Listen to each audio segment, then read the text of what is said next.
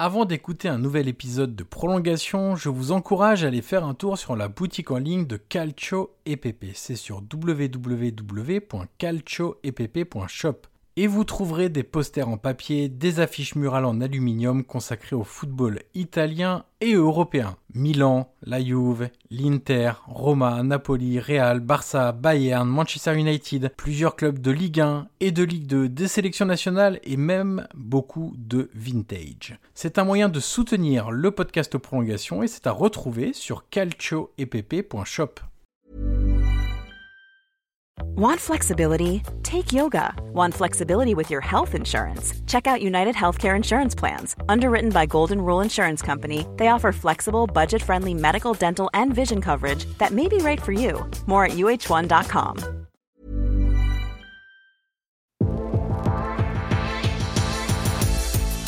Bonjour à tous, je suis Johan Crochet, journaliste et podcasteur, et je vous souhaite la bienvenue pour un nouvel épisode de Prolongation. Prolongation est un podcast d'entretien où je rencontre des acteurs du football pour vous faire découvrir et pour décoder leur métier. L'idée est de donner des clés pour mieux comprendre le football avec ceux qui le font. Vous aurez accès à des entretiens avec des entraîneurs, des joueurs, des préparateurs, des recruteurs, des formateurs et même des spécialistes de la nutrition et du sommeil. Une seule règle, on prend le temps, on écoute les invités et on réfléchit tous ensemble. D'ailleurs, si vous avez apprécié l'épisode à venir ou que vous avez apprécié les précédents, je vous encourage à mettre les 5 étoiles et laisser un commentaire sur Apple Podcast pour faire découvrir Prolongation au plus grand nombre. Aujourd'hui, je reçois Patrick Folletti, entraîneur des gardiens de la sélection suisse et responsable des entraîneurs de gardiens et de la formation des gardiens en Suisse. Avec lui, nous avons évoqué toutes les thématiques liées à l'entraînement des gardiens, les aspects techniques et mentaux, le travail au quotidien avec la technologie et la volonté de faire participer les gardiens au jeu avec les autres joueurs. Nous sommes également revenus sur l'évolution de ce poste de gardien de but ainsi que sur la méthodologie qu'il a mis en place à l'échelle nationale et qui a permis à la Suisse de pouvoir compter sur des gardiens de grand talent comme Jan Sommer, Roman Burki, Jonas Somlin, Gregor Kobel ou encore Philippe Kuhn. Voilà pour le résumé. Il est temps maintenant de laisser la place à cette conversation avec Patrick Folletti. Bonjour Patrick Folletti, bienvenue dans le podcast Prolongation. Bonjour Johan, bonjour à tout le monde. Merci pour l'invitation. Alors dans ce podcast, Patrick, on commence toujours par la même question. Est-ce que tu peux nous raconter un match qui t'a marqué? Alors ça peut être par son scénario, par un résultat brut, par une émotion que tu as pu ressentir lors de ce match. Ça peut être quand tu as été joueur, maintenant dans tes fonctions professionnelles, simple téléspectateur ou même spectateur neutre dans un, dans un stade. Ouais, bon, c'est difficile hein, à sortir euh, un match au moment. Hein. J'ai eu quand même la chance de vécu beaucoup de bons moments et des, moments moins bons. Mais je pense peut-être, euh, et ça, ça me fait mal un peu pour la plupart des spectateurs qui, qui vont, euh, nous, nous vont écouter maintenant, mais bien sûr, les matchs contre la France, les huitièmes de finale, par rapport un peu à l'histoire du match et puis euh, les derniers penalty d'Mbappé arrêté par Jan Sommer. Euh, ça, c'est un match que je pense euh, il est toujours présent et il va rester présent longtemps dans ma tête, bien sûr. D'autant plus que la Suisse a fait une très belle, un très bel euro. ça s'est pas arrêté là. Il y a eu ensuite le match contre, contre l'Espagne. C'est pas passé loin, encore une fois. C'est vrai que la Suisse a enthousiasmé beaucoup de monde par son jeu et puis on va y revenir par les performances de son gardien. Ça va être le grand thème de, euh, de ce podcast. Tu as la chance d'avoir, euh, on en discutait un tout petit peu avant même qu'on commence d'enregistrer. Tu as la chance d'avoir une, sur plusieurs générations, parce qu'ils n'ont pas tous le même âge. Hein. Il, y a, des gardiens qui ont 10 ans, un peu plus de 10 ans d'écart, qui sont euh, à un niveau exceptionnel aujourd'hui. Et j'imagine que pour toi, ça doit être un vrai plaisir aussi de travailler avec ces gardiens-là. Mais l'autre jour, en, préparation de l'épisode, je repensais sur, sur tout à fait autre chose à ces euh, entraîneurs, tu sais, qui n'ont pas été joueurs professionnels. Par exemple, Maurizio Sarri, euh, Julian Nagelsmann n'ont pas été des, des, joueurs professionnels et pour autant, ça, reste des, des, bons entraîneurs. Et je me demandais si, sur des postes un peu plus spécifiques, comme le tien, entraîneur des gardiens, il fallait avoir été gardien de but pour vraiment comprendre à la fois le métier technique, c'est-à-dire le quotidien, comment les faire progresser, toute la gamme technique. Euh, sur les plongeons, les spécifiques gardiens, le ballon au pied, etc. Mais aussi l'esprit du gardien, parce qu'on dit souvent que c'est un poste particulier. Est-ce que selon toi, pour être un bon entraîneur des gardiens, il faut avoir été gardien, quel que soit finalement le niveau professionnel ou pas professionnel, mais en tout cas avoir été au moins gardien quelque part, quelque temps dans sa vie? Alors, dans le foot, rien n'est impossible, hein, mais je pense que quand même, pour bien comprendre, et tu as touché un thème, ce n'est pas le thème technique, là, tu peux apprendre beaucoup et puis être quand même un bon entraîneur ou instructeur sur un plan technique, mais je pense au niveau mental, les sentiments d'être dans un but et d'avoir un attaquant à 5 mètres qui frappe sur toi. Si tu n'as pas vécu ça, euh, c'est peut-être difficile après à comprendre 100% euh, qu'est-ce que ça veut dire être euh, gardien de but? Ça veut dire, je connais un ou l'autre qui n'était pas gardien de but, qui est quand même devenu entraîneur de gardien aussi à un bon niveau, mais je pense euh, que euh, le fait d'être, euh, d'avoir cette vécu comme gardien, ça peut être une grande aide pour comprendre à 100% ton gardien. Alors toi, tu as été gardien de, but professionnel. Je dis pour nos auditeurs quelques clubs, notamment les Grasshoppers et le Lucerne en, Suisse. Comment s'est fait la passerelle entre je suis gardien de but et ensuite je reste dans le secteur d'activité, mais je suis plus gardien, je les entraîne maintenant. Comment s'est fait ce changement? Quand est-ce que tu l'as décidé? Est-ce qu'il y a eu un moment où tu quand tu as arrêté de jouer, tu t'es dit je vais faire autre chose? Ou est-ce que ça a été tout de suite pour toi instinctif? Il faut que je reste là-dedans et ça me plaît tellement que je vais devenir euh, entraîneur des gardiens. Je pense que quand même l'histoire, elle était déjà écrite avant qu'elle est vraiment devenue réalité, dans le sens que j'ai vécu comme étudiante pour maître des sports. J'ai fait les études comme maître sport à l'École Polytechnique de Zurich. Alors j'avais déjà une une, une idée peut-être euh, de, de, devenir enseignant et pas seulement joueur.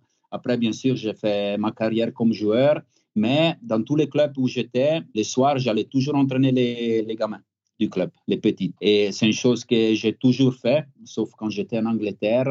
Et c'était une chose qui me plaisait beaucoup. Et puis, j'ai vécu une saison folle. C'était la, dernière saison que j'étais actif comme gardien. J'ai joué à Kriens. Euh, c'est un club de deuxième division où euh, on n'était plus à 100% professionnel.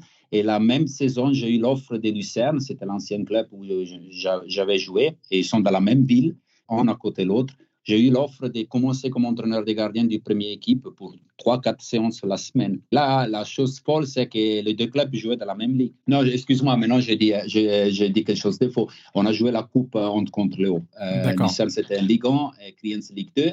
Et voilà, j'ai, commencé à faire ça. Et après cette saison, j'avais 30, trois ans. J'avais encore un contrat comme joueur et j'ai vu que ça, c'était ma passion. Et j'ai demandé à Kriens de, sortir du contrat et j'ai commencé à faire l'entraîneur des gardiens. Ça veut dire que je suis resté toujours dans le foot et j'ai fait ce transfert joueur-entraîneur euh, dans une manière très naturelle. Alors, tu as été gardien dans les années 90, 2000. Tu as commencé ta reconversion à la fin des années 2000. Tu as continué lors de la décennie 2010. Là, on est aujourd'hui dans les années 2020.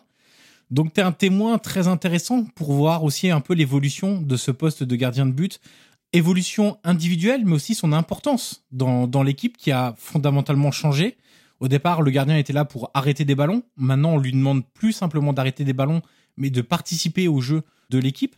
Est-ce que tu es d'accord pour dire que le poste de gardien, si on prend les 11 postes sur un terrain, le poste de gardien est celui qui a subi le plus de changements, celui qui a le plus évolué sur euh, les 20-30 dernières années? Ouais, je pense oui. là, je pense que je raconte rien de nouveau. Euh, l'évolution du foot dans les dernières 20-30 euh, ans était extraordinaire. Mais si on regarde les postes de gardien, il y a eu des changements de règles très, très importants qui ont demandé aussi des autres qualités à nos gardiens. Et si je pense à les entraînements que moi je faisais à l'époque comme, comme gardienne, ou déjà les entraînements que j'ai proposés moi comme entraîneur il y a une quinzaine d'années et qu'est-ce que j'ai fait aujourd'hui, ouais, ça a changé vraiment beaucoup parce que justement les, qualités et surtout ce qu'on demande à nos gardiens aujourd'hui, c'est plus complexe de ce qu'on demandait à moi quand j'étais au but. Mais quand on est au cœur de l'évolution, parce que par exemple, si je prends l'exemple d'un entraîneur de gardien qui arriverait aujourd'hui, il pourrait avoir une base de travail sur les dernières années en disant l'évolution elle a déjà beaucoup commencé ces dernières années.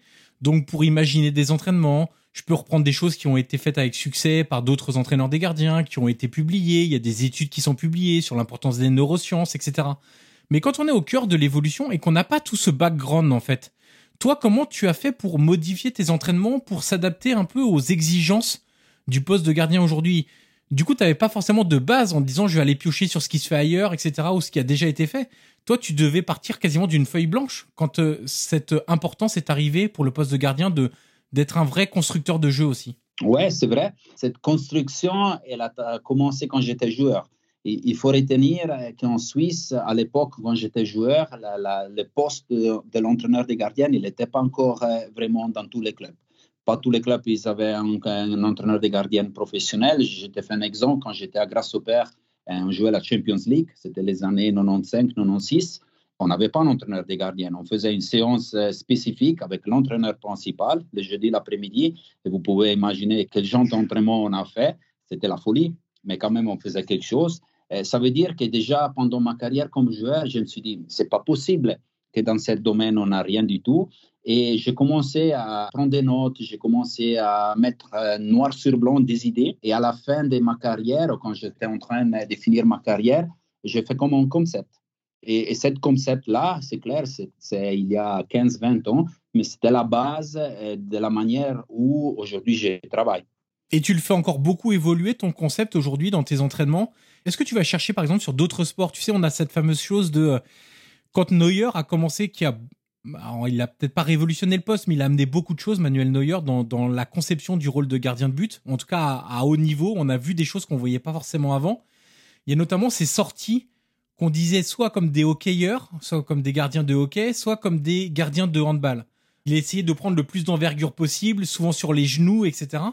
Est-ce que toi, aujourd'hui, en voyant ça et en, t'intéressant à d'autres sports, des sports collectifs, tu te dis, il y a des choses à aller chercher dans les autres sports qui peuvent encore permettre d'améliorer un petit peu les qualités des gardiens Bien sûr, cet échange est très important.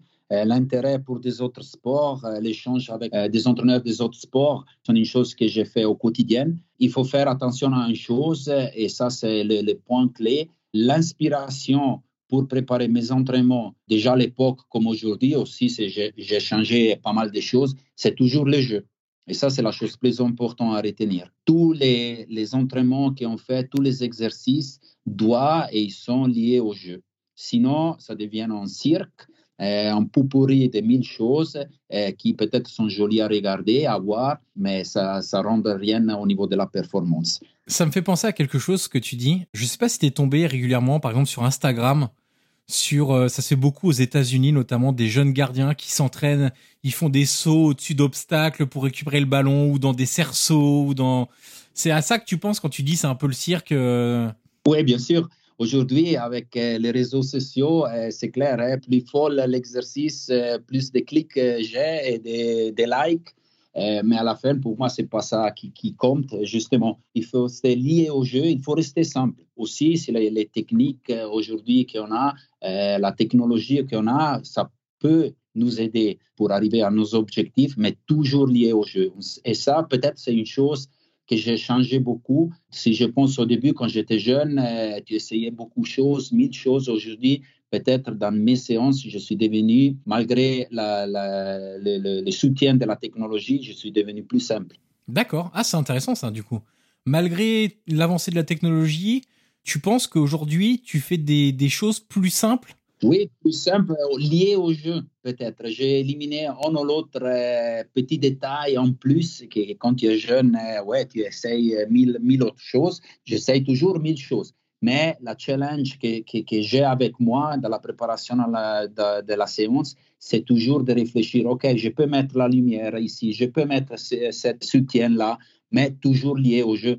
Et c'est plus facile à dire qu'à faire. C'est plus facile de faire du cirque que faire un exercice simple lié au jeu. Est-ce que dans tes entraînements, on parlait de l'évolution du, du, poste de gardien de but, qui est le poste le plus complet aujourd'hui sur un terrain, parce que parce qu'il y a les pieds, parce qu'il y a les mains, parce que c'est pas un, un, joueur qui est sollicité comme les autres, il touche pas autant de ballons que les autres, donc il y a un aspect mental de concentration, etc. On va y revenir un petit peu plus tard.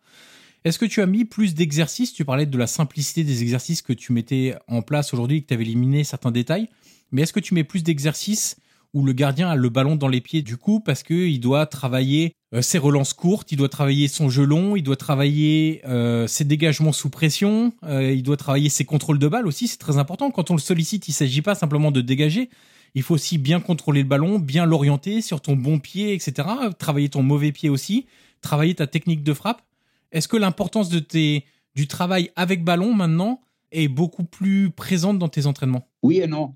Là aussi, j'ai fait mon parcours. Pour les personnes qui suivent peut-être un peu le football suisse ou l'équipe suisse, ils voient l'importance du gardien dans les jeux au pied au niveau offensif. C'est vraiment notre onzième joueur des champs. Il faut avoir des qualités offensives très importantes. Et ça, on l'a mis en place déjà dans la formation chez les jeunes. Et au début, on faisait des exercitations dans ce sens-là. Ça veut dire que le temps investi euh, au niveau technique pendant la séance spécifique du gardien était beaucoup. après 3-4 ans où on a mis en place ça, on a, on a vraiment euh, fait beaucoup de formations aussi pour les clubs pour mettre l'accent sur cet aspect-là. Euh, je me suis rendu compte que ça sert seulement jusqu'à un moment. Et la chose importante aujourd'hui, c'est pour ça qu'aujourd'hui, pour revenir à ta question, j'ai fait dans une séance spécifique 1%, 2% avec les pieds.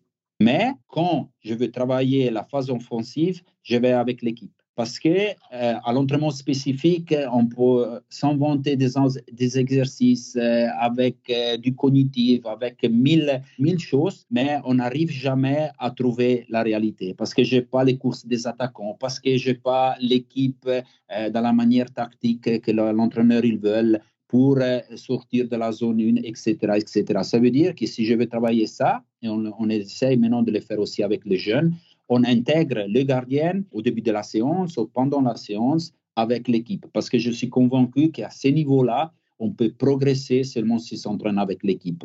Tous les autres exercices, un échauffement, c'est une petite initiation.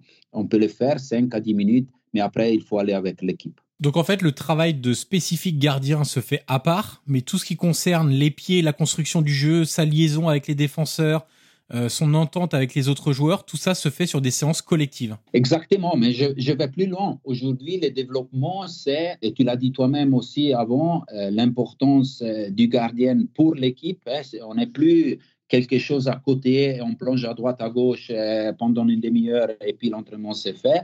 Non, est partie de l'équipe, mais pas seulement au niveau offensif. Aujourd'hui, si on arrive à intégrer les gardiens aussi à niveau défensif, parce qu'on veut défendre le but comme équipe, euh, avoir des relations, avoir des liaisons avec les blocs défensifs. Euh, ça, c'est le futur. Parce qu'à la fin, moi, je peux préparer mon gardien pendant une demi-heure, 40 minutes, 45 minutes, n'importe quoi. Mais à la fin, quand je vais sur le terrain, les dimanches, je ne suis pas seul. Je dois avoir cette relation avec les blocs. Et ça veut dire qu'aussi au niveau défensif, on doit changer un peu les mindsets des entraîneurs principaux pour trouver euh, cette relation et pas que cette relation, c'est l'hasard ou c'est lié seulement à les qualités des différents joueurs qui sont sur le terrain. Et justement, tu, tu sens cette ouverture des entraîneurs principaux sur le fait d'intégrer les gardiens plus euh, au jeu, aux séances collectives, etc. Ou est-ce que il y a un peu de résistance en se disant non non les gardiens c'est vraiment à côté, c'est autre chose, vous restez là-bas à l'autre bout du terrain, etc.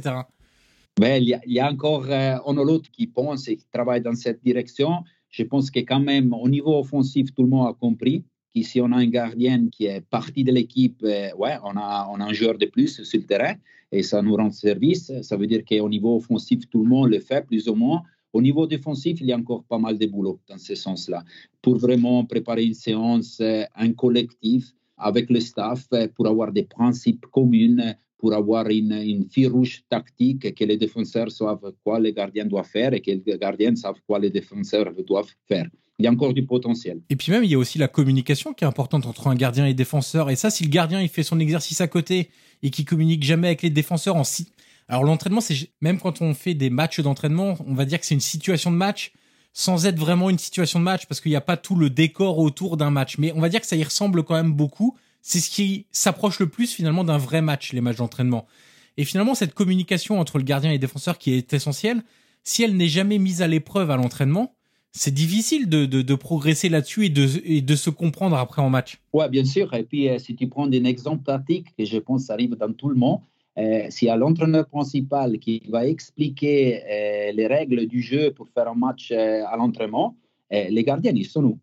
Il y en a un à 50 mètres dans un but, le deuxième à 50 mètres de l'autre côté. L'entraîneur explique et je ne pense pas que les gardiens entendent ce que l'entraîneur va dire. Il va donner des consignes, il va faire des corrections tactiques Et le gardien est toujours dehors de ça. Et puis au, dimanche, ça arrive quelque chose et l'entraîneur principal, la première chose qu'il fait, regarde son entraîneur des gardiens et dit Qu'est-ce qu'il fait ton gardien? Mais lui, il ne sait même pas quoi dire au niveau de la communication.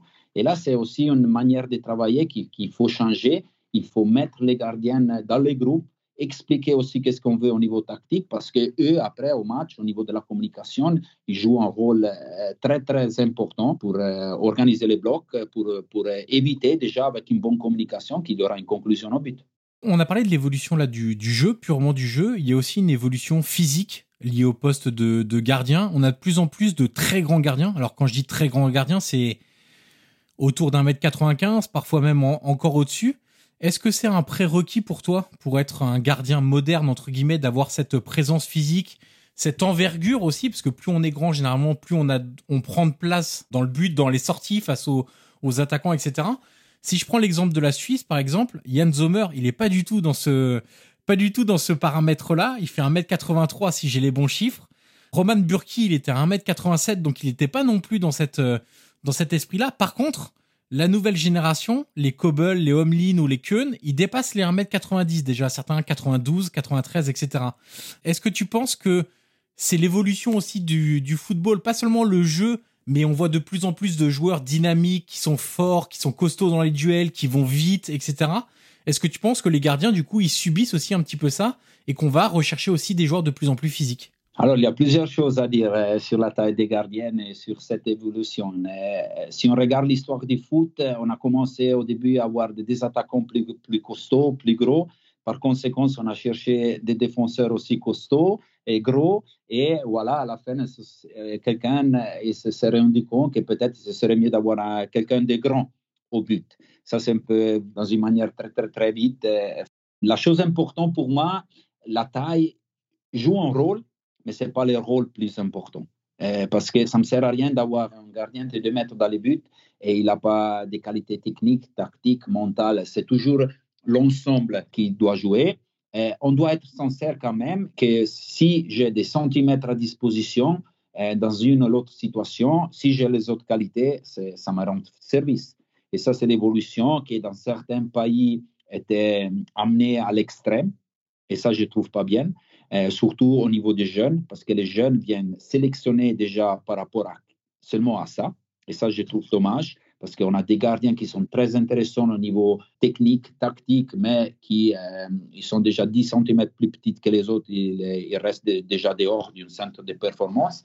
Alors, je trouve que les, les pays comme l'Angleterre, comme l'Allemagne, qui met un poids très important sur ces paramètres, dommage, mais on doit être sincère, c'est un paramètre que aujourd'hui au niveau international joue un rôle très important. Je connais des clubs, des directeurs sportifs qui quand il y a des, dossiers qui tombent sur sa table, la première chose qu'ils regardent c'est la, grandeur du gardien. S'il ne fait pas plus que maintenant, non, il ne regarde même pas quel genre de gardien il est. Et ça, je trouve dommage. Et nous, comme tu l'as dit, on a peut-être encore les derniers exemples en Europe d'un gardien d'un mètre 83, officiellement 83, après la réalité peut-être un autre, euh, mais je la laisse en guillemets, qui est très très performant depuis des années à haut niveau. Ça fonctionne. Mais c'est clair, si tu as la, la, les centimètres de Jan Sommer, tu dois être excellent dans des autres domaines. Sinon, tu ne peux pas jouer à ce niveau-là. Mais toi qui as une grande influence sur euh, le développement des gardiens, notamment en Suisse, on va y revenir tout à l'heure, parce que ta méthodologie a fait, euh, est devenue la méthode de base de beaucoup en Suisse, de, clubs, de la fédération, donc euh, de la sélection A jusqu'aux sélections en dessous. Évidemment, c'est une cascade après, euh, évidemment. Euh, est-ce que toi, tu, tu réussis à avoir de l'influence sur ça en disant attention à ne pas écarter des profils de gardiens qui, ok, peut-être ne font pas 1m90, mais peut-être que c'est des gardiens qui techniquement vont être incroyables et mentalement, peut-être qu'ils auront dix fois plus de qualité que les autres gardiens. Est-ce que tu arrives à avoir cette influence-là? Oui, indirectement, oui parce que c'est le, même chemin que nous, on fait à l'équipe nationale. Ça veut dire, maintenant, aujourd'hui, euh, je suis en train de faire les sélections pour la moins 15. J'ai encore 8 euh, à 10 gardiens euh, partagés un peu partout la Suisse. Et puis, on ne va jamais, jamais sélectionner pour les tours prochains que des gardiens qui font déjà ou qui vont avoir une taille au-delà de 1m90. On va prendre en considération aussi des autres qualités. Et après, Bien sûr, à la fin, on fait une pyramide et qui arrive au, bout de la pyramide, c'est pas celui qui est le plus grand, mais c'est celui qui est plus fort dans l'ensemble. Alors ça, on donne déjà un message confédération. Et de l'autre côté, il faut retenir qu'en Suisse, il y a un système où la fédération et les clubs travaillent très, très, très proches. Moi, je suis responsable aussi pour la formation des entraîneurs des gardiens. On fait les suivis dans les clubs, ils sont des performances. On est toujours à l'échange avec les entraîneurs qui travaillent dans les clubs et on essaie quand même de faire passer certains messages. À la fin, il faut être sincère. Les décisions sont les clubs qui les prennent. Si le club décide de faire jouer les, gardiens plus grands, euh, on ne peut rien faire. Mais je pense que grâce à la formation et à l'effet qu'on est très proche des entraîneurs qui travaillent dans les clubs, on arrive à faire passer certains messages et la plupart des entraîneurs, euh, ils partagent aussi cette, euh, message. Est-ce que euh, justement sur cette relation avec les entraîneurs de gardiens de club, est-ce que vous avez essentiellement des entraîneurs de gardiens suisses? Est-ce qu'ils sont suisses ces, ces entraîneurs de gardiens ou est-ce que vous avez aussi des, des étrangers qui viennent? Parce que l'école suisse de gardiens maintenant est devenue une référence. J'imagine que pour un Français, un Italien, un Norvégien, je sais pas, un Américain même, on sait que la MLS, le championnat américain, se développe beaucoup. Euh, ça peut être intéressant aussi de venir regarder ce qui se fait en Suisse, qui est devenu une référence. Est-ce que euh, vous avez euh, dans les clubs des entraîneurs de gardiens étrangers, ou même est-ce que à travers ce que vous faites avec la fédération, vous allez faire, je sais pas, des des réunions, des présentations dans des fédérations étrangères pour montrer votre travail, etc. Alors, la réalité est la suivante. En Suisse, je pense qu'on a les 80-85% des entraîneurs des gardiens sont suisses. On a un ou l'autre étranger, surtout au niveau professionnel. Peut-être on a l'autre région qui est très proche de l'Italie, de la France euh, ou de l'Allemagne. Ils ont aussi dans les juniors on a l'autre entraîneur étranger. Mais tous les entraîneurs qui travaillent en Suisse, on a suivi notre formation. Et ça, c'est très important parce que c'est la clé pour, pour le succès qu'on a. On a la même philosophie dans les clubs comme dans la fédération et on travaille tout dans la même direction. L'autre côté, c'est vrai que ce que tu as dit, euh, l'intérêt pour, euh, pour le travail fait en Suisse euh, dans les derniers 10-15 ans, il est très grand aussi par rapport aux collègues étrangers. Moi, chaque semaine, en deux mails d'un collègue étranger qui aimerait bien venir en Suisse à faire sa formation. Hum, pour certaines raisons, c'est facile à faire, c'est possible. Pour des autres raisons, c'est pas si facile à faire. En tout cas, ma responsabilité, c'est plutôt de former les entraîneurs qui travaillent en Suisse, bien sûr, comme fédération. Mais justement, on est dans la convention UEFA euh, avec les nouveaux diplômes UEFA B, UEFA Goalkeeper. Euh, il y a toujours la possibilité pour des étrangers de venir en Suisse. D'autre côté, euh, oui, je, je, viens inviter souvent aussi pour des autres fédérations pour présenter le travail qu'on fait en Suisse. Et là, il n'y a pas de secret. J'ai jamais euh, des secrets par rapport à des collègues qui ont de l'intérêt pour notre travail. Je vais, j'explique comment on travaille, il y a de l'échange et chacun profite un peu de l'un de l'autre. D'accord. Est-ce que toi aussi, du coup, dans ces échanges, tu notes des choses qui sont totalement différentes de ta méthodologie, enfin de ce que vous avez amené en Suisse, et où tu te dis, c'est, en tout cas, ça peut devenir des pistes de réflexion pour euh, faire progresser euh, cette méthodologie, pour apporter des petites touches différentes Est-ce que tes échanges avec des styles de formation de gardiens et d'entraîneurs de gardiens différentes t'amènent des nouvelles réflexions? Mais les réflexions, il y a toujours. La chose plus frappante que, que, je vois toujours quand je voyage, surtout à faire des visites à mes gardiens, c'est qu'il y a une grande différence entre ce qu'on se dit quand on parle, quand on philosophe avant l'entraînement. Et là, on est plus ou moins tous sur la même, euh, même ligne. Tout le monde parle du jeu, de l'importance du jeu. Euh, tout le monde parle de l'importance de prendre des décisions, de mettre des exercices où les gardiens doivent prendre des décisions. Et on est tout le monde plus ou moins d'accord. Après, et voilà, tu rigoles déjà. Euh, après, il y a la réalité. Des fois, vraiment, j'étais étonné.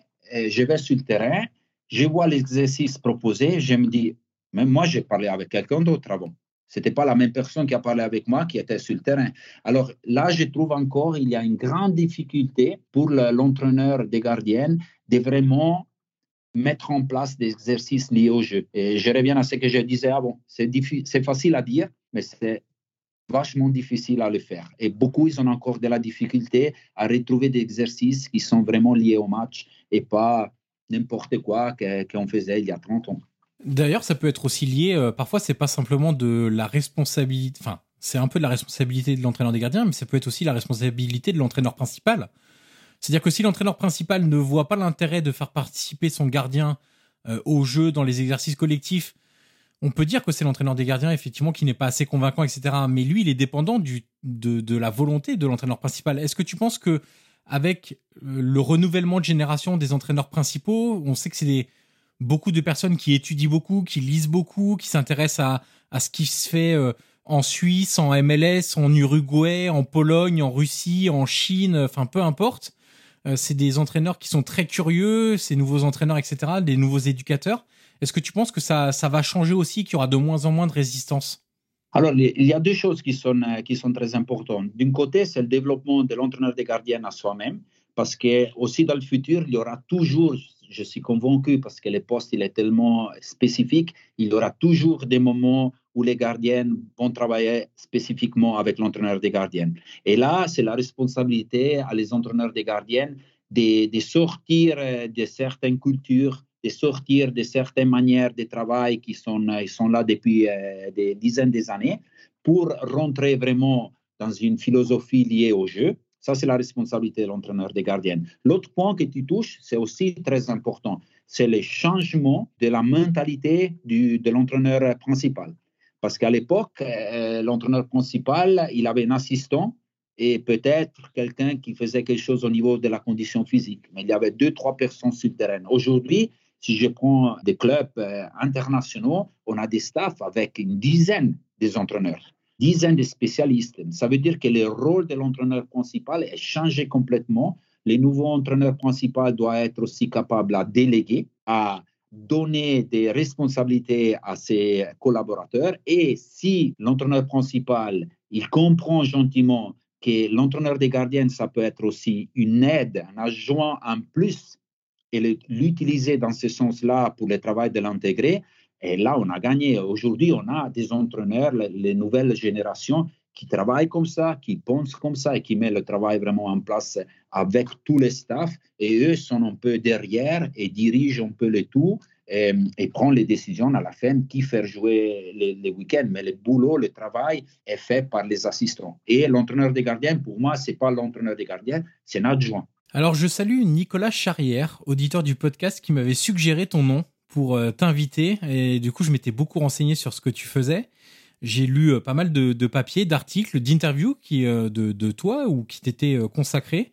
Et il y a un article de Blick, de Blick pardon, qui m'a beaucoup fait rire, qui m'a interpellé, parce que tu étais décrit comme un savant fou avec d'étranges exercices. Est-ce que ça te va comme description ou est-ce que tu te dis que tout ce qui sort de la norme est parfois vu comme une folie, alors qu'en fait, pas du tout. Ouais, bon, il faut relativer. Hein. C'est des journalistes qui cherchent des titres. Euh, peut-être ça vient aussi de, de, mon surnom, euh, parce que tout le monde m'appelle Fox.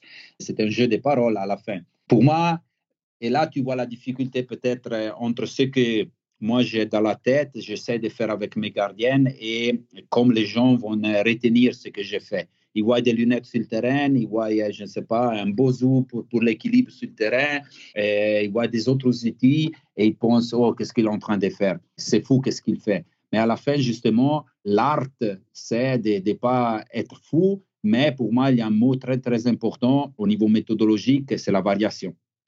Il n'y a rien de pire pour mes gardiens s'ils arrivent sur le terrain ils regardent les deux assiettes que j'ai posées par terre et disent Oh merde, on va faire ça et ça et ça et ça.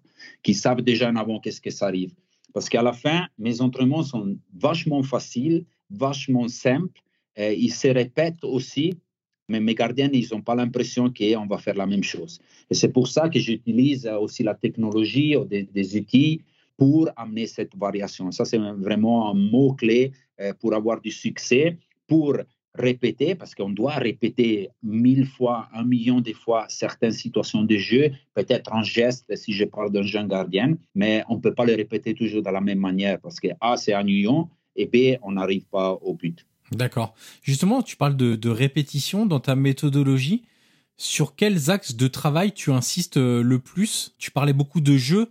Et notamment, ce qui m'a marqué dans tes prises de parole ou dans les articles qui relataient des échanges qu'ils avaient eu avec toi de, de journalistes ou qu'ils avaient pu assister par exemple à une séance d'entraînement, euh, c'est la mise en condition par rapport au match. C'est que tout ce qui est fait doit ressembler le plus possible à des situations de match. C'est-à-dire que quand un centre est effectué, tu parlais de d'outils, de lunettes, de boucliers, etc.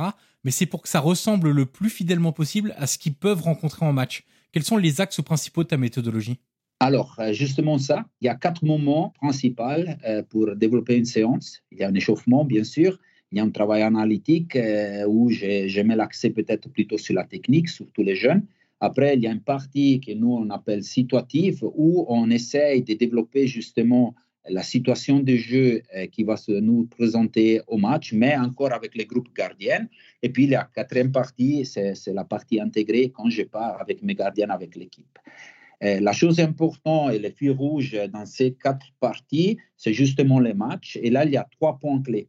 Ça veut dire que si, si aussi je travaille dans l'échauffement, la position du départ de mon gardien, où je commence mon exercice physiquement, les déplacements qu'il va faire, la position finale, doivent être toujours liés par rapport à l'orientation dans les espaces, dans les buts et du corps, liés au match.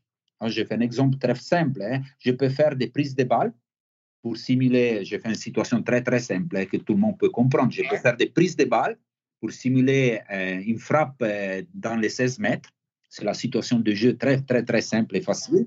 Et je vais à côté du but, ou je, vais euh, devant les foignons du corner. Je peux faire des prises de balles, bien sûr. Je vais faire de la technique, mais jamais dans ma vie je me retrouve le dimanche à faire des prises de balles à l'auteur du, du, du, foignon du corner. Il faut mettre le gardien là où lui, le dimanche, euh, il se retrouve pour avoir ses repères, pour avoir l'orientation, pour avoir des déplacements qui soient réels. Et ça, c'est très, très, très vite et dans une manière très, très simple, la philosophie. On retrouve toujours le jeu déjà l'échauffement.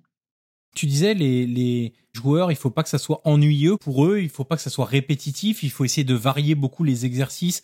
Alors même s'ils y reviennent, par exemple, d'un mois à l'autre, etc., mais il faut au quotidien, d'un jour au lendemain, entre guillemets, entre, entre 48 heures, il faut que ça, ça soit euh, différenciant, il faut que ça soit euh, différent.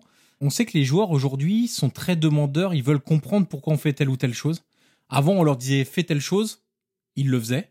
Il n'y avait pas forcément besoin d'expliquer. Maintenant, ils aiment comprendre. Il faut aussi parfois amener une touche de, ludique aussi, faire des jeux, euh, des jeux dans le jeu qui servent au jeu, euh, justement. Toi, euh, tu as parlé des, lunettes, on a parlé des, boucliers pour diriger les ballons sur, sur des frappes ou sur des centres ou sur des, passes, ce genre de choses-là. Quel rapport tu as avec tout ce qui est technologie, outils externes? Par exemple, quel est, quel est quand on reprend ces fameuses lunettes, parce que je reprends l'article de Blick c'était vraiment, il y avait tout un truc sur les lunettes, mais qu'est-ce qu'ils font avec des lunettes, etc. Moi, j'ai vu des vidéos de toi, des entraînements qui sont disponibles, où on voit en extérieur, mais aussi en intérieur, les gardiens avec des lunettes faire des exercices sur des appuis, etc. Est-ce que tu peux nous dire, par exemple, euh, à quoi ça sert et, euh, et quel est ton rapport avec euh, ces outils externes pour essayer d'amener à la fois du concret et du travail qui va servir au jeu, peut-être aussi un peu de ludique? Hey, I'm Ryan Reynolds. Recently, I asked Mint Mobile's legal team if big wireless companies are allowed to raise prices due to inflation. They said yes. And then when I asked if raising prices technically violates those onerous two-year contracts, they said, "What the f*** are you talking about? You insane Hollywood ass." So to recap, we're cutting the price of Mint Unlimited from $30 a month to just $15 a month. Give it a try at mintmobile.com slash switch. $45 up front for three months plus taxes and fees. Promo for new customers for limited time. Unlimited more than 40 gigabytes per month. Slows. Full terms at mintmobile.com. Alors, euh, par rapport à la technologie, je suis très curieux. Je suis toujours ouvert à n'importe quoi. Euh, je la dis comme ça. Et euh, je me trouve souvent dans une situation qu'il y a quelqu'un qui me veut vendre quelque chose parce qu'ils savent que dans les foot, quand même, euh, il y a pas mal d'argent. Et je dis toujours à tout le monde, oui, montre-moi. Je vais sur le terrain. Chaque fois, je vais sur le terrain avec les mecs qui me vendre n'importe quoi. Je l'essaye. Et après cinq minutes, je, je lui dis oui ou non.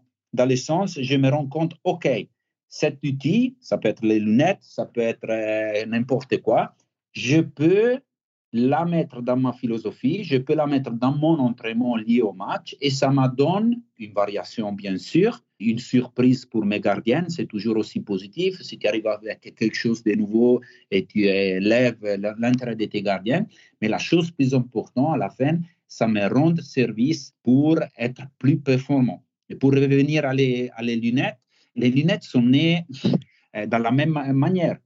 en préparant les championnats du monde 2014 Brésil, c'était les mois de novembre, décembre, que je me faisais déjà deux, trois pensées, qu'est-ce que je peux faire pour amener quelque chose de nouveau pour la préparation.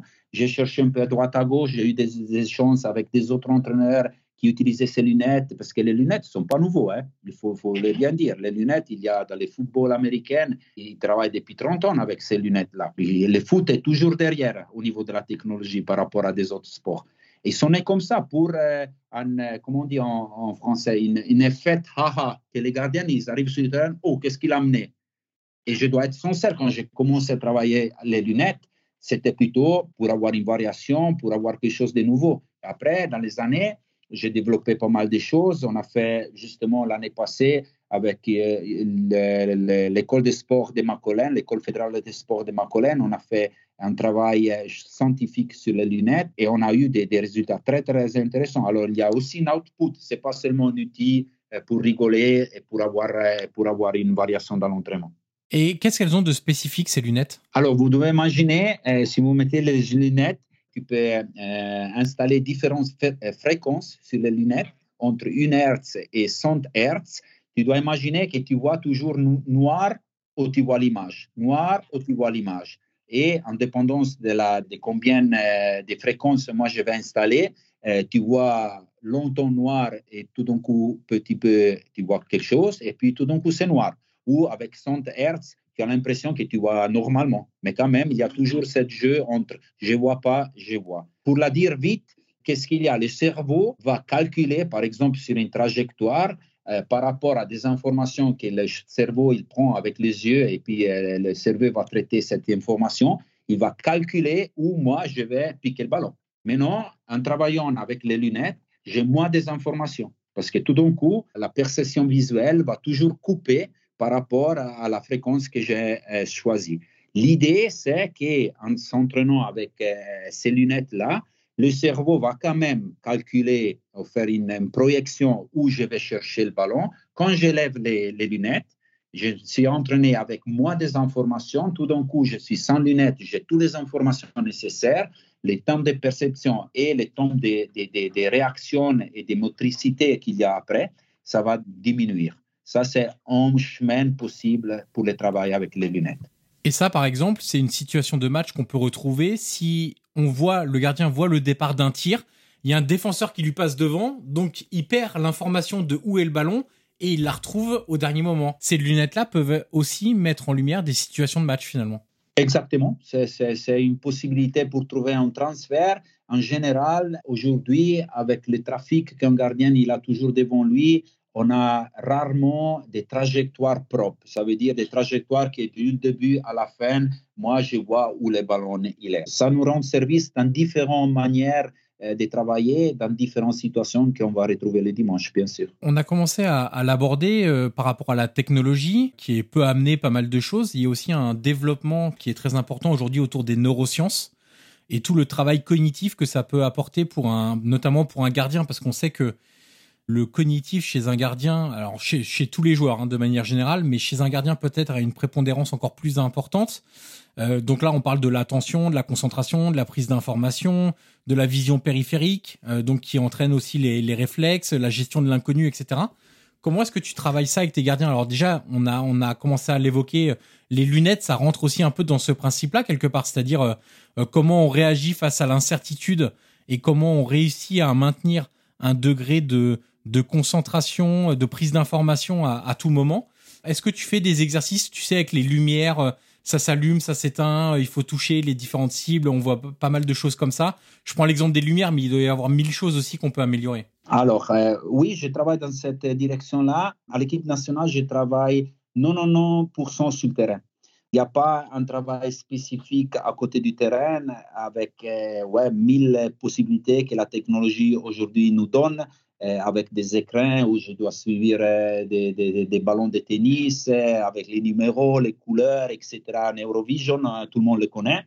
Ça, je ne fais pas. Je travaille beaucoup sur le terrain. les cognitifs, pour moi, fait partie toujours de l'entraînement, déjà l'échauffement, parce que la prérogative pour faire un bon travail cognitif, c'est la concentration. Et je me suis rendu compte que dans la gestion de la séance, dans le choix des exercices, dans l'organisation des exercices, c'est très important que tous les gardiens, soit je suis dans le but, soit je suis peut-être comme serveur, comme passeur dans une organisation, c'est vachement important que tout le monde ils ont un degré de concentration très haut.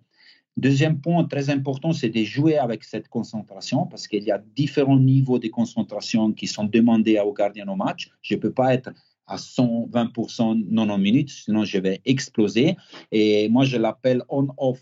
Pour moi, c'est très important que mes gardiens apprennent, et, tu peux l'apprendre qu'à l'entraînement, euh, de faire on-off, d'être on à 100% au niveau de la concentration dans le moment qu'il le fallait, mais d'être capable aussi d'être off, ou peut-être, euh, je le dis mieux, être stand-by, c'est pas complètement off, d'être stand-by dans certaines autres situations. Et là, tu arrives seulement à, à apprendre à être concentré, à faire on-off ou on-stand-by si tu l'entraînes. Parce que ça, c'est une autre chose que plusieurs entraîneurs à la, à la mi-temps, au, début du match, ils partent toujours. Il faut être concentré, les gars, aujourd'hui. Hein? Tu n'étais pas concentré. Oui, bien sûr, mais qu'est-ce qu'on a fait toute la semaine? Je vois des entraînements où il y a un gardien au but, cinq gardiens à côté du but, et s'il y a un avion qui passe euh, dans, dans le ciel, il y a cinq gardiens qui regardent euh, l'avion. Ça, c'est pas les gens de concentration, mais ça, c'est seulement l'organisation. Et c'est moi responsable, entraîneur des gardiens. Comment tu travailles sur la concentration? Comment tu les fais travailler? Alors, euh, il y a plusieurs euh, choses qu'il faut retenir. La plus importante, c'est l'organisation. Si je prends l'exemple des, des, cinq gardiens à côté du but et on il fait des prises de balles, les cinq, ils font rien du tout. Imagine-toi, quand le cinquième, il a fait les tours, c'est passé deux minutes et demie, j'ai rien fait. C'est déjà l'organisation, de créer des organisations où tout le monde est mis dans l'entraînement, où tout le monde, il a des tâches dans l'entraînement. Après, des autres manières très simples, c'est en donnant des tâches supplémentaires euh, dans les différentes positions de l'organisation que j'ai choisie. Une chose que j'ai fait toujours, euh, surtout avec les jeunes, c'est j'explique très vite, dans une manière très complexe, un exercice et puis je commence. Et puis, ça arrive, les gardiens qui n'ont pas l'habitude de, travailler dans cette manière, ils te regardent avec les grands yeux. Ils ne comprennent rien du tout. Mais pour les mettre tout de suite dans l'entraînement. Après, une autre manière très importante, un outil que tu peux utiliser, c'est le coaching, la manière de coacher tes gardiens, etc., etc. Mais ça, c'est la responsabilité de l'entraîneur parce que la plupart des choses, tu peux la gérer avec une bonne organisation, une bonne structure de l'exercice et avec ton coaching. Et ça, c'est la prérogative pour le travail cognitif parce qu'après, je dois être capable, et nous, en Suisse, on parle des références cognitives, de lire dans les différentes situations de jeu les points clés pour anticiper une certaine plutôt que l'autre.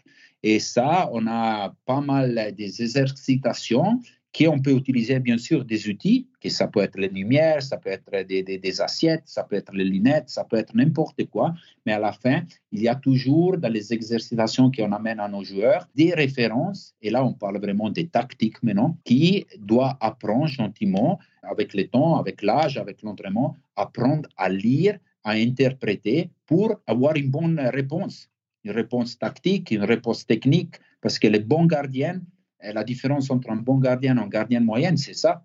C'est pas quelle technique, parce que là, on peut parler jusqu'à demain. Quelle est la technique juste? Parce que qui veut comparer Neuer à Buffon, euh, au Courtois à Jansson C'est tous des, des, gardiens complètement différents au niveau technique. Mais sont tous des bons gardiens parce que dans la plupart des cas, il prend des bonnes décisions. Je pense à ça en, t'écoutant. Tu disais qu'un gardien doit être euh, beaucoup plus dans l'anticipation aujourd'hui, euh, comprendre son rôle tactique, lire le jeu, lire les situations, l'analyse situationnelle finalement, qui va déboucher sur ses actions à lui. Ce qui va euh, déclencher ses actions, c'est ce qu'il va lire de ce qu'il voit en face de lui. Est-ce que tu fais un travail vidéo Si je prends vraiment un cadre précis, là, on va prendre la sélection A suisse. avant les, matchs internationaux, là, par exemple, la Suisse va jouer l'Angleterre euh, à la fin du mois de mars. Est-ce que tu fais un travail vidéo avec eux en essayant de détecter les routines des attaquants adverses, par exemple, soit face au but, soit comment ils se déplacent, et donc du coup, que le gardien, quand il va voir l'attaquant se déplacer comme ça, il va avoir la référence, il va se dire, bah tiens, je pense qu'il va faire ça, et s'il fait ça, peut-être que moi, je peux anticiper comme ça. Est-ce que tu as un travail vidéo avec eux aussi? Bien sûr, et je vais encore plus loin. Il y a une analyse de l'adversaire avec des situations clés, avec une, une organisation tactique qui, après une étude de toutes les vidéos, tu connais et tu essaies de donner les plus, pas les plus euh, informations possibles, mais les informations plus importantes à ton gardien par rapport au jeu offensif, par rapport à la qualité peut-être d'un ou l'autre attaquant euh, qui va faire euh, peut-être quelque chose de spécial ou toujours la même chose. On va donner ces informations. Par rapport à, des séances qu'on va faire ensemble. Mais je vais encore plus loin sur la semaine qu'on va travailler l'Angleterre, mais on le fait avec toutes les équipes qu'on va rencontrer, deux à trois séances de la semaine sont liées à ça. Ça veut dire après, il y a le transfert. On va sur le terrain et on ne travaille pas une situation de jeu liée à n'importe quoi. Aujourd'hui, on fait les balériennes parce que euh, c'est juste de faire les balériennes le jeudi matin. Non, on va faire peut-être les balériennes, on va travailler la balle en profondeur, on passe dans les 16, n'importe quoi, quelle situation de jeu liée à les caractéristiques de l'adversaire. On essaye à la fin de simuler ce que l'Angleterre va faire au niveau offensif. L'autre côté aussi, avec l'équipe, bien sûr, c'est au niveau offensif euh, jeu au pied. C'est comment les comportements tactiques de l'Angleterre, quelles solutions on veut euh, adapter euh, pour sortir comme on aime le faire de la zone 1, ballon au pied. Mais si je prends l'exemple de, de, ton meilleur souvenir footballistique contre la France, ce fameux match-là, on sait que quand la France joue, il y a Kylian Mbappé et que lui, il est à la recherche de la profondeur il est à la recherche des espaces. Ça, vous l'identifiez en vidéo et j'imagine que vous demandez une attention particulière à vos gardiens sur la gestion de la profondeur de la ligne défensive entre lui et sa ligne de défense pour essayer de couper au maximum les espaces à Kylian Mbappé. J'imagine que ça, par exemple, c'est un axe qui a été travaillé avant le match contre l'équipe de France. Bien sûr. Après, justement, tu vois maintenant la difficulté. Imagine-toi, moi, simuler Mbappé. Euh, ça devient compliqué parce qu'il n'y a pas les moyens techniques et surtout il n'y a, pas la, même vitesse si je pars en profondeur. Non, euh, maintenant je rigole, mais là tu vois vraiment la difficulté après euh, quand tu dois faire ces transferts de l'analyse de l'adversaire dans une séance pratique. Mais c'est la, manière où on travaille sur les différentes situations de jeu qui, on pense, vont arriver plus souvent parce qu'à la fin, sur 90 minutes, tu trouves toujours un peu de plus. Mais il y a certaines équipes qui, quand même, ils ont des caractéristiques. On essaie de, les préparer de la meilleure manière possible. Et ce qui est intéressant, ce que tu as souligné, et qu'on n'y pense pas forcément pour le poste de gardien, c'est-à-dire que moi, ma question au début, tu vois, elle était orientée sur la vidéo sur la phase défensive du gardien, c'est-à-dire face aux attaquants, comment il doit se comporter. Mais en fait, il y a la phase active ou de construction, la phase offensive du gardien, c'est-à-dire comment se comporte la ligne d'attaque adverse pour schématiser, il y a toute l'équipe, mais ce qui intéresse le plus, c'est la ligne d'attaque. Est-ce qu'ils vont presser haut? Est-ce que l'attaquant, le 9, il va avoir tendance à sortir sur le gardien pour l'empêcher de relancer? Ou pas du tout? S'il a tout le temps possible pour construire le jeu, etc., euh, choisir la meilleure solution, c'est pas la même chose que s'il est sous pression en permanence et qui doit euh, trouver une solution euh, différente. Et là, par exemple, l'équipe de France, qui était une équipe plutôt attentiste, qui faisait pas un énorme pressing, le travail est pas le même pour Yann Zomer que s'il affronte une équipe d'Espagne qui va aller presser haut, par exemple. Exactement. Et ça, euh, c'est les deux phases euh, qu'on a. C'est la phase, euh, trois phases. Toi, comme entraîneur, au début, tu fais une analyse, tu vas proposer des images à tes gardiens, tu vas discuter avec eux, et puis il y a le transfert sur le terrain.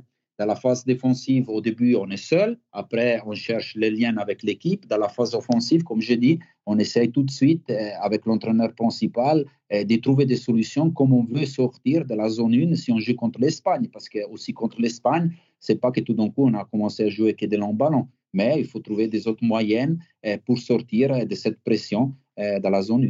J'ai vu pas mal de vidéos de tes entraînements et il y a beau... alors je sais pas si c'est juste cet échantillon là qui fait que c'est beaucoup de ça qui est disponible actuellement, mais il y a beaucoup je trouve de vidéos sur les appuis et la reprise d'appui euh, de, tes gardiens euh, sur une jambe ou sur deux jambes d'ailleurs, sur la jambe forte ou sur la jambe faible ou sur les deux d'ailleurs. Qu'est-ce que tu travailles là-dessus? Est-ce que tu travailles plutôt la réactivité, le dynamisme et donc la force que tu as dans les jambes pour intervenir? Ou est-ce que ça a aussi une valeur pour donc l'explosivité en quelque sorte, ou est-ce que ça a une valeur aussi sur la prévention des blessures? Par exemple, se relever du sol rapidement, par exemple intervenir en déséquilibre euh, sur un ballon aérien, tu te réceptionnes sur une seule jambe, bah c'est là que par exemple il peut y avoir des risques de d'entorse, ce genre de choses là. C'est un peu ces deux choses là que tu fais travailler sur euh, les appuis et reprises appuis ou il y a autre chose? Euh, C'est surtout un discours de prévention, un discours de prévention. Et puis le deuxième point, tu l'as touché, c'est le déséquilibre équilibre. Les gardiens, mais comme tous euh, les joueurs de foot ou quand on fait un sport collectif, c'est toujours trouver un équilibre dans une phase de déséquilibre et avoir une stabilité quand je suis déséquilibré et je retrouve l'équilibre, c'est vachement important. Ça, c'est les deux points plus importants des bases pour euh, tout ce, genre de travail que je fais souvent euh, au début de la séance. Puisque Yann Zomer est un des meilleurs gardiens sur l'exercice des pénalties, été obligé de te poser une question sur, euh, sur ce travail-là. Comment est-ce que vous travaillez cette séance-là? Alors j'imagine qu'il y a une séance euh, peut-être euh, générale, je ne sais pas trop comment le, formuler, peut-être générale, et une plus liée à l'étude de l'adversaire. On revient là à la séance vidéo que, que vous faites, euh, c'est-à-dire détecter un petit peu les routines des joueurs, là où ils tirent, la course d'élan, etc., etc. Oui, ça fonctionne dans une manière très similaire. Dans les dernières années, je suis devenu, comment dire, moi, je ne sais pas comment on dit en français, je suis un peu plus au service de mes gardiens et moi, je donne les choses. Ça veut dire que moi, je fais une analyse et ça, c'est les nuits deviennent très, très, très courtes quand on commence à faire des analyses comme ça, surtout euh, sur euh, un huitième de finale, un quartier de finale où il, peut y avoir une série à la fin du match, mais l'analyse des pénalties, tu les fais pour chaque match. Mais normalement, tu sais, il y a un ou deux tireurs qui viennent pendant les matchs quand on doit faire une analyse pour un huitième de finale, ça devient un peu plus compliqué. Et puis, surtout, c'est déjà arrivé souvent que tu fais une analyse sur une dizaine de joueurs et à la fin, euh, la moitié, elle n'est plus là. Elle ne peut même pas tirer les pénalties. Mais bon, bref. Et après, je donne les images euh, à mes gardiens, sans moi. Je sais qu'il y a des gardiens comme Yann qui est très précis, il va regarder, il commence déjà lui-même peut-être à développer une certaine stratégie. J'ai des autres gardiens qui préfèrent avoir le moins possible des informations et j'ai appris à, respecter ça. Il y a une quinzaine d'années, j'ai devenu fou parce que je disais pourquoi tu veux pas des infos qui peut-être sont importantes? Mais j'ai compris que chaque gardien fonctionne dans une autre manière. Quelqu'un il a besoin de plus, quelqu'un il a besoin de moi. Moi je suis seulement au service et c'est à eux de choisir qu'est-ce qu'ils ont besoin pour être performants. Avec Yann, parce qu'on travaille depuis des années ensemble, on a trouvé une bonne moyenne entre ce que lui ressenti et ce que je peux lui donner. Ça veut dire que, et ça c'est intéressant, on le fait toujours le jour du match, le matin. On a toujours une activation où on fait un petit euh, échauffement, un peu de réactivité. Et avant, des fois pendant et des fois après cette activation, on discute, on regarde de nouveau les pénalties. Et là, ensemble, c'est vraiment un, travail d'équipe. On euh, développe une stratégie avec tous les points qu'on a regardés, mais à la fin, et ça c'est le message plus important que je dis à tous mes gardiens, à la fin, si la stratégie qu'on a choisie, il nous dit Mbappé, je plonge à droite mi-hauteur, et toi, une demi-seconde avant le pénalty d'Mbappé, tu as les sentiments dans l'estomac, n'importe où, qui te dit je vais à gauche en bas, va gauche en bas. Les mm. sentiments sur le moment, sur un penalty, c'est très important pour moi. Mais si tu as déjà une analyse derrière, des références, des points, des particulières qui tu as reconnu par rapport à l'analyse vidéo que tu vois sur le moment, qui t'amène peut-être dans une manière pas caution d'aller sur le bon côté, très bien comme ça, comme c'était le cas de Mbappé. Alors Mbappé, du coup, c'était quoi? C'était travaillé ou c'était à la fin C'était il a fait ce qu'on a décidé dans la stratégie. D'accord. Bon, c'est 50-50% des chances. Hein. Tiens, je, voulais te faire réagir. Qu'est-ce que tu penses des changements de gardien juste avant les séances de tir au but? Alors, au niveau de la Suisse, t'as pas ce problème-là puisque Yann Sommer est devenu spécialiste et qu'il arrête beaucoup de pénalties, donc il n'y a pas ce problème-là. excuse-moi si je t'interromps, mais j'ai vécu ça avec la Suisse. J'ai eu un entraîneur des gardiens parce qu'il y a eu un moment que Yann, c'était pas les dernières saisons, qu'il avait de la peine aussi dans le club à arrêter des pénalties parce que normalement Yann aussi dans le club, il était très bien mais il a eu deux saisons où je pense qu'il n'a pas arrêté un penalty. Et j'ai eu un entraîneur principal qui, une fois, pour provoquer, pour rigoler, je ne sais pas, Et il m'a dit, mais qu'est-ce que tu penses? Eh, Si on arrive au penalty, on change les gardiens. Alors, euh, ça, m'est arrivé aussi, mais j'ai dit non. D'accord. Donc toi, t'es t'es pas, pas pour ça ou de manière générale? Parce que après, c'est peut-être dur à, gérer entre celui qui sort. Et si ça marche pas, tu, tu as vu avec Chelsea qui a fait rentrer euh, Kepa euh, là, et, ça a pas marché. En fait, c'est un peu comme, euh, je prends un peu cette analogie là, c'est que pour moi, c'est un peu comme un, un joueur qui tente une panenka dans la séance de tir au but. Si ça réussit, t'es un génie. Si ça rate, euh, t'es un idiot. Et j'ai un peu l'impression que quand on fait rentrer un autre gardien avant la séance de tir au but, c'est la même chose. Quand Louis Van Gaal le fait à la Coupe du Monde 2014, c'est un génie. Là, euh, Tuchel l'a fait avant la séance de tir au but contre Liverpool. Bah, c'est devenu un idiot parce que Kepa, il a pas arrêté de tirer au but et il a tiré au-dessus. C'est encore pire parce qu'après, il a raté son penalty. Pour moi, c'est un, c'est un roulette russe. Ça ne sert à rien de le faire parce que tu n'as pas au niveau objectif, scientifique, la sûreté que changeant les gardiens, euh, tu vas gagner la série à penalty au but. Et tout, qu'est-ce que c'est, toujours une question, quand je fais quelque chose, je dois toujours réagir, penser qu'est-ce que ça me donne et qu'est-ce que c'est le danger. Et pour moi, personnellement, le danger que tu peux provoquer en changeant les gardiens est plus grand de ce que tu peux apporter. Au niveau psychologique, après gérer pas seulement un gardien, mais tous les deux gardiens. Parce qu'aujourd'hui, à Chelsea, ils doivent gérer les deux, celui qui est sorti et celui qui est rentré. Il n'a pas amené ce que tout le monde pensait qu'il pouvait amener. Pour moi, ça sert à rien. Et ça, même si un, sur les statistiques, par exemple, tu, tu as un deuxième gardien qui est beaucoup plus fort sur la séance, même si tu as ce genre de statistiques-là, tu serais pas pour euh, le faire entrer. Aujourd'hui, je te dis non. Peut-être dans cinq ans, je, je vais proposer ça à mon entraîneur. Aujourd'hui, si je donne la confiance à mon numéro 1 qui rentre dans le match, c'est la confiance pour tout le match. Si le match dure 90 minutes, 120 minutes, il y a les pénalties. Sinon, j'ai pris la décision mauvaise euh, du début. Je, je passe totalement à autre chose, mais dans les 100 plus grands transferts de l'histoire, il y a que trois gardiens. Qu'est-ce que ça t'inspire?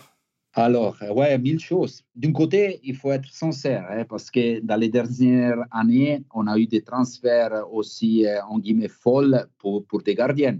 Euh, si quelqu'un euh, allait nous dire il y a 10 ans qu'il y aura des clubs qui payent 40, 50, 60 millions, mais déjà des gardiens normaux, en guillemets, qui font des transferts entre 5 et 15 millions, et tout le monde, peut-être, il, il aurait dit euh, Vous êtes fou, c'est pas possible. Aujourd'hui, c'est comme ça. Un jeune gardien suisse de qualité qui part à l'étranger, tous mes gardiens sont partis entre 6, 8 et aujourd'hui, on a eu le transfert de Kobel pour 15 millions de Stuttgart à, à Dortmund. C'est beaucoup d'argent. Il faut vraiment retenir ça aussi. C'est clair que c'est c'est encore des petites parties si on compare qu'est-ce qu'un club est prêt euh, pour, à dépenser pour un attaquant. Et, et ça, euh, là, on doit ouvrir un chantier. hein. Ça, c'est un peu... ouais, euh, parce que ça, c'est encore dans le football moderne, on est encore très loin à comprendre l'importance du gardien. Tu penses qu'encore aujourd'hui, les clubs ne mettent pas assez de, de ressources, alors ça peut être économique, humaine, de temps sur le, le poste de gardien? Alors, maintenant, je, je commence sur un chemin euh, très dangereux. hein. Euh, je pense que les clubs, ils ont compris qu'avoir un bon gardien, c'est très important. Et on a la confirmation que les clubs sont prêts aussi à dépenser pas mal d'argent pour avoir le meilleur gardien qu'ils pensent on peut avoir. Le problème, c'est, et ça, c'est le prochain pas à faire, à mon avis, c'est dans le suivi d'un gardien. souvent, on n'est pas encore prêt comme club, je le vois toujours quand je fais mes visites.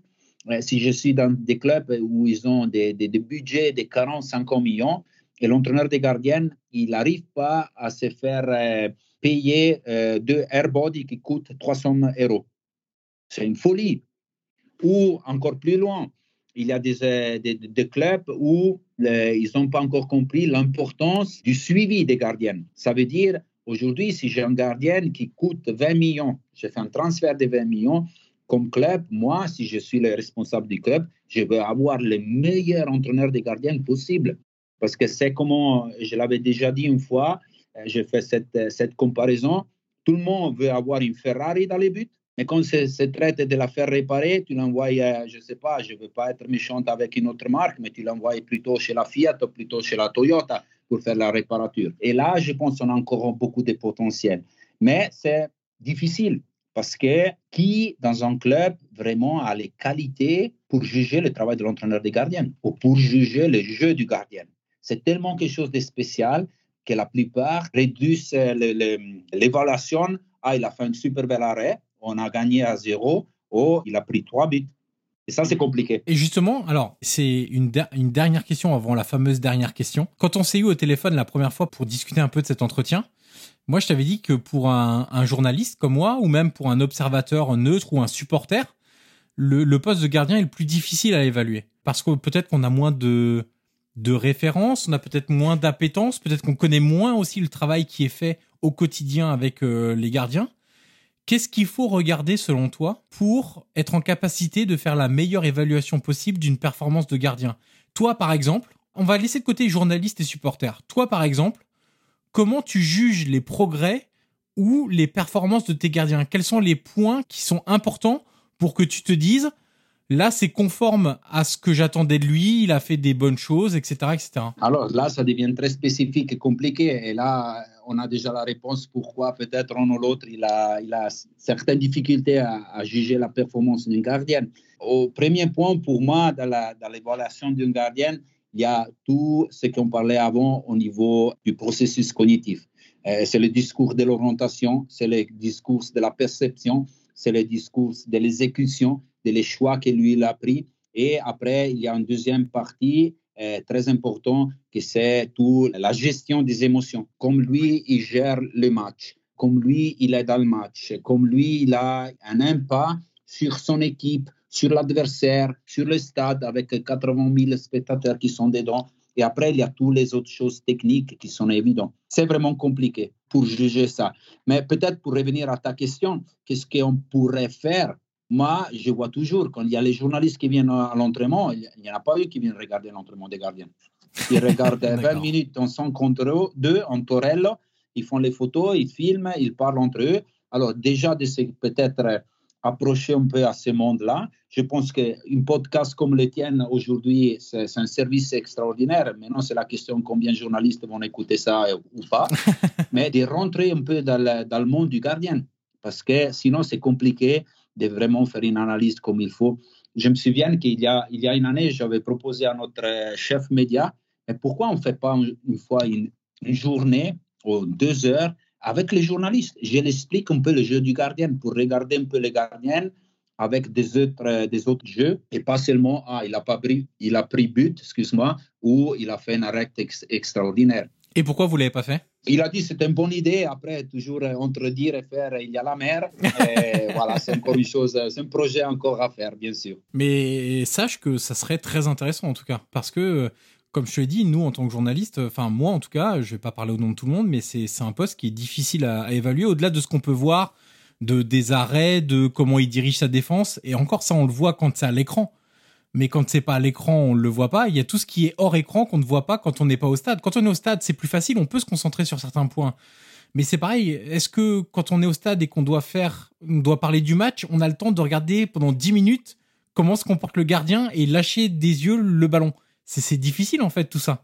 Donc euh, je, pense que ce type de travail, euh, de, venir leur expliquer, d'assister à un entraînement des gardiens et de, comprendre la méthodologie, etc., c'est c'est une chose qui devrait être faite, ouais, je, pense sincèrement. Oui, je pense que ça, ça pourrait aider un ou l'autre à écrire peut-être des choses qui sont plutôt justes et pas faux. Et dernière chose, tu parlais de la gestion des émotions.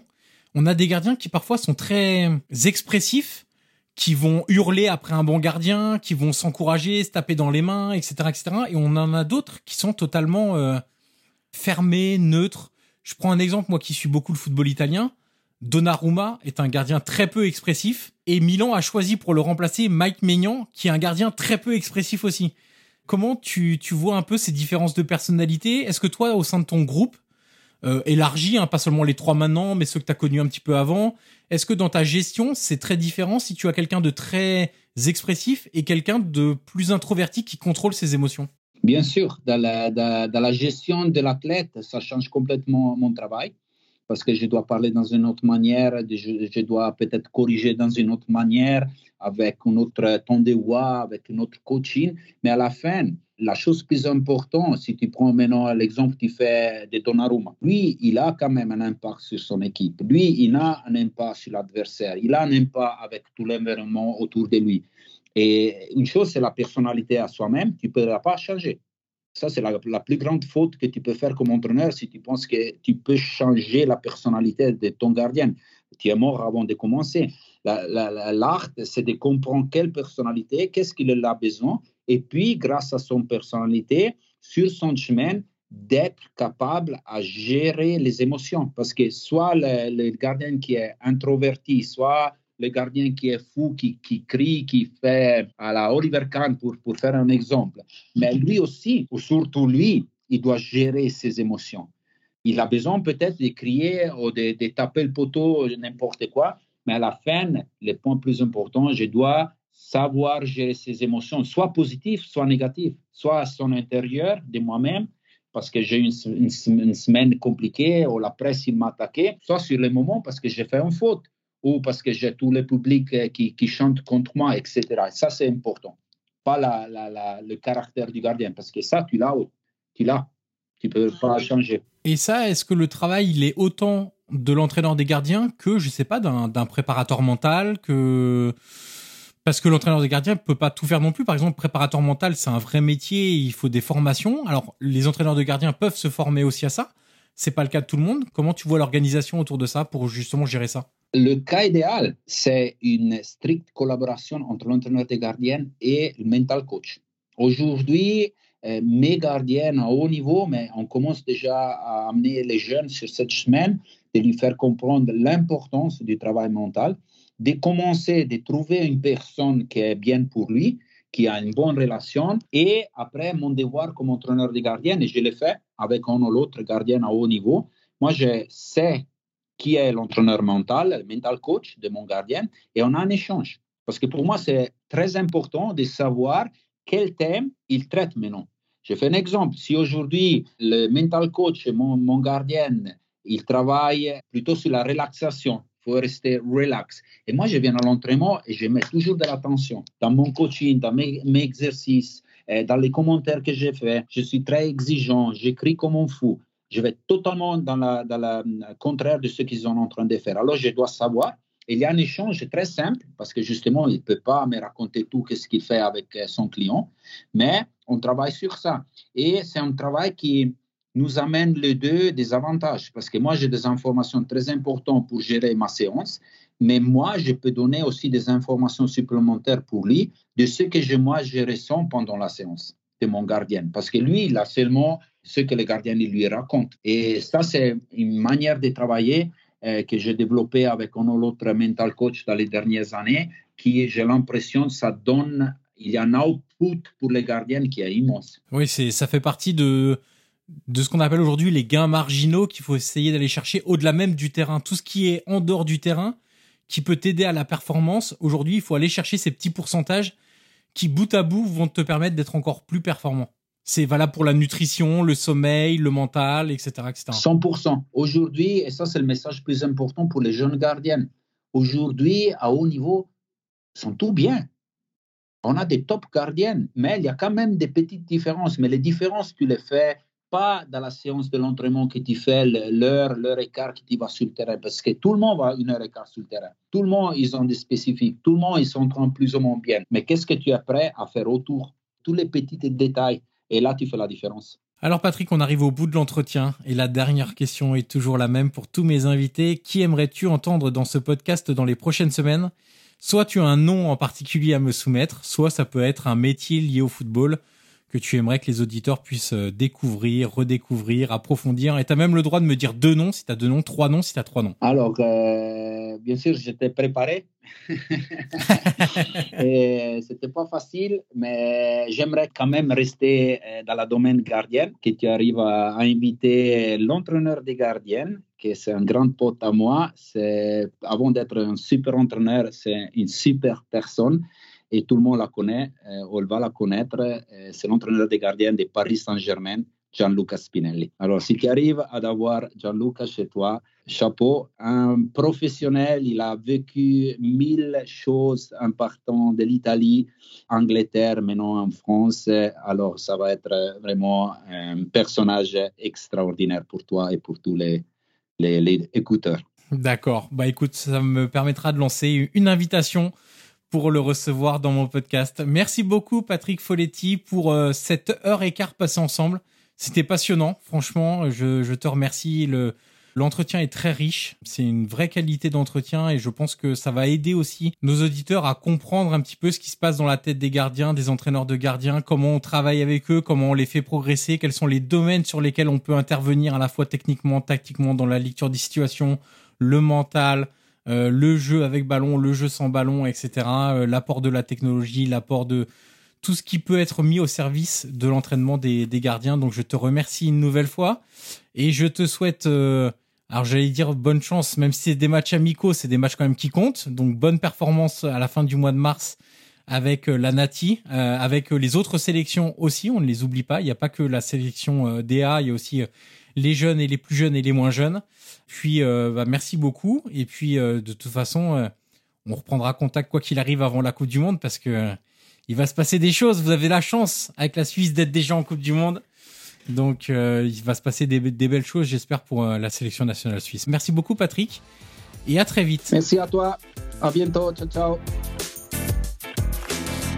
Et voilà, c'est terminé. Merci d'avoir écouté cette conversation. Le podcast Prolongation est disponible sur l'ensemble des plateformes audio comme Apple Podcast, Google Podcast, Spotify et Deezer.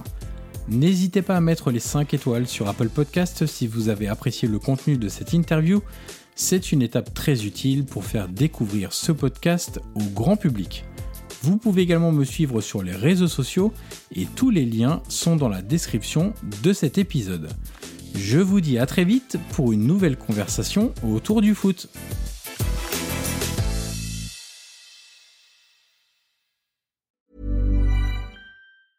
Hi, I'm Daniel, founder of Pretty Litter. Did you know cats tend to hide symptoms of sickness and pain? I learned this the hard way after losing my cat, Gingy. So I created Pretty Litter, a health monitoring litter that helps detect early signs of illness by changing colors, saving you money and potentially your cat's life. Pretty Litter is veterinarian developed, and it's the easiest way to keep tabs on your fur baby's health right at home. Go to prettylitter.com and use code ACAST for 20% off your first order and a free cat toy. Terms and conditions apply. See site for details.